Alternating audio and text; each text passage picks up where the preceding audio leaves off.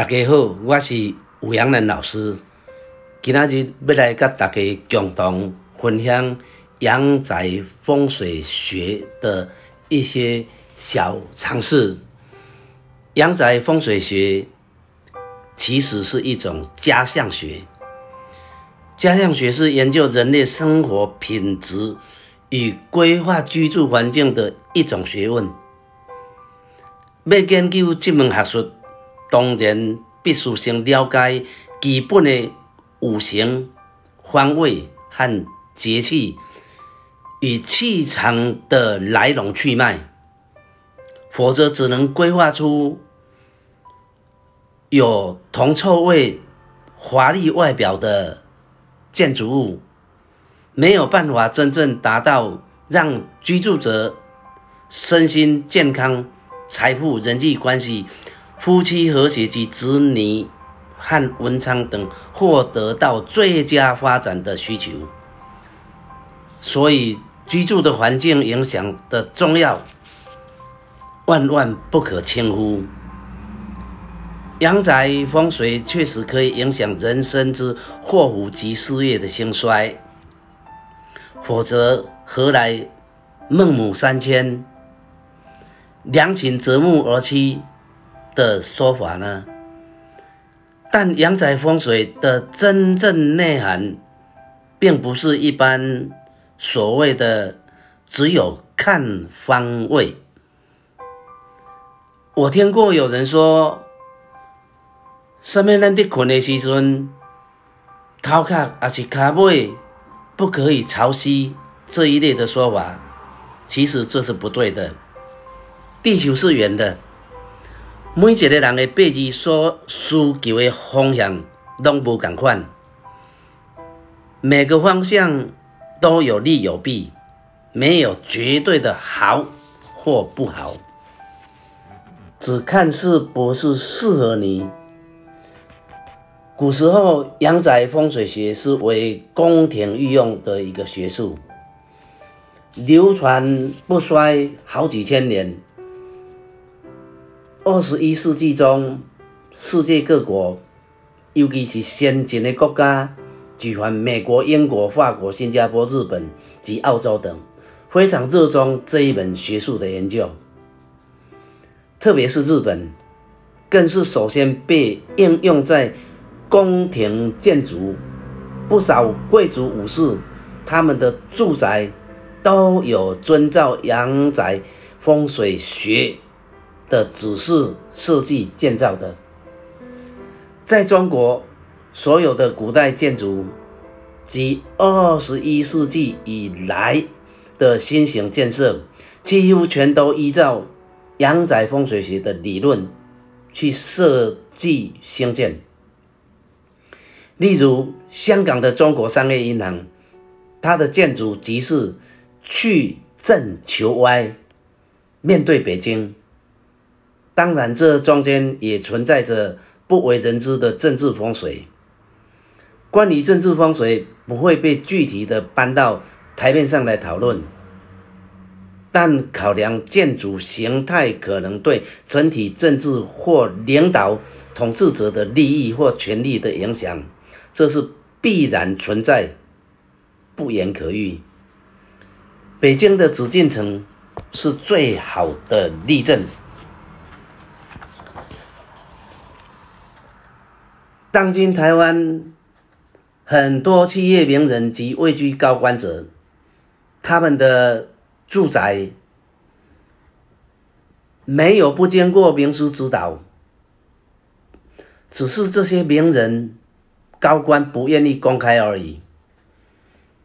建筑不只考虑方位，还要注意到形的意义。台湾有一位从事航运区海运的企业家，他所居住的住宅下方的形态就像一条船，屋顶的形态就像一个蝙蝠，以代表他的事业要跨足海运及海航空业。阳宅风水学虽然重要，但也不能太过迷信。风水好。但好吃懒做，好逸恶劳，只想仰赖好风水带来财富，那是不可能的。阳宅风水三十分，知命掌运三十分，努力勤俭读册拍拼四十分，却依旧不算圆满。人讲风水轮流转，福地福人机，话是不错，但如果没有适时的掌握适合的流年，每一秒钟不断的的运转。的地球，伊是袂挡伫遐伫等你，好风水嘛袂永远不断的留在原地等你。所以讲福地福人机这句话虽然很写实，但不如反过来说福人居福地来得真切。毋是每一个人拢是福人，每一块地拢是福地。所以讲，为什么有些福地换人居住以后，现任的屋主的运势却没有前任屋主来得好，来得旺？原因是那块地、那个房子并不是你的福地，因为它不适合你的气场。但要如何成为福人来居福地呢？其其他的条件暂时不谈。首先必须了解什么方位适合你，什么方位与你的元神相生相合，什么方位与你产生的气场会会相生相合，不会排斥呢？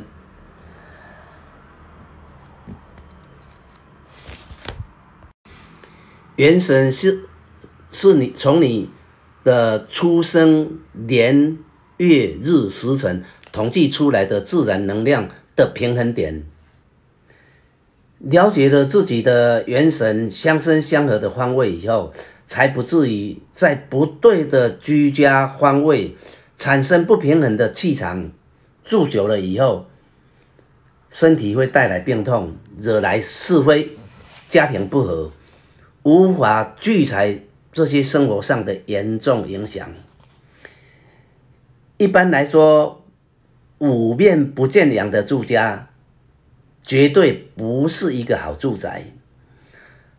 这种房子住久了，必定随身都要抱着药罐子，尤其泌尿系统、关节、筋骨、皮肤及精神方面的疾病，会更明显的表现出来。而且财务每况愈下，人际关系也渐渐变差。不过说来，有些人也很倒霉。买房子的时候，左右都有很好的阳光，可是当你住几年以后，前后左右人拢各起厝起大楼起来，所以你的房子就照不到阳光。取不到光线，所以备处要慎重，要有远见。我们居住的阳宅，顾名思义，至少必须要有四分之一以上的方位，能够充分的照进阳光，这个才叫做阳宅。如果能从居住者的五行属性统计认定所需的方位。那就会更完善了。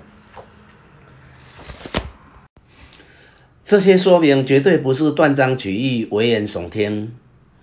一栋房子动辄好几千万，在购买建造的时候，岂能不多花点心思，了解房子的方位与自己的关系？这份认知不是迷信。这是地球科学，不仅能趋吉避凶，更积极的是可以为自己创造幸福和谐的生活环境。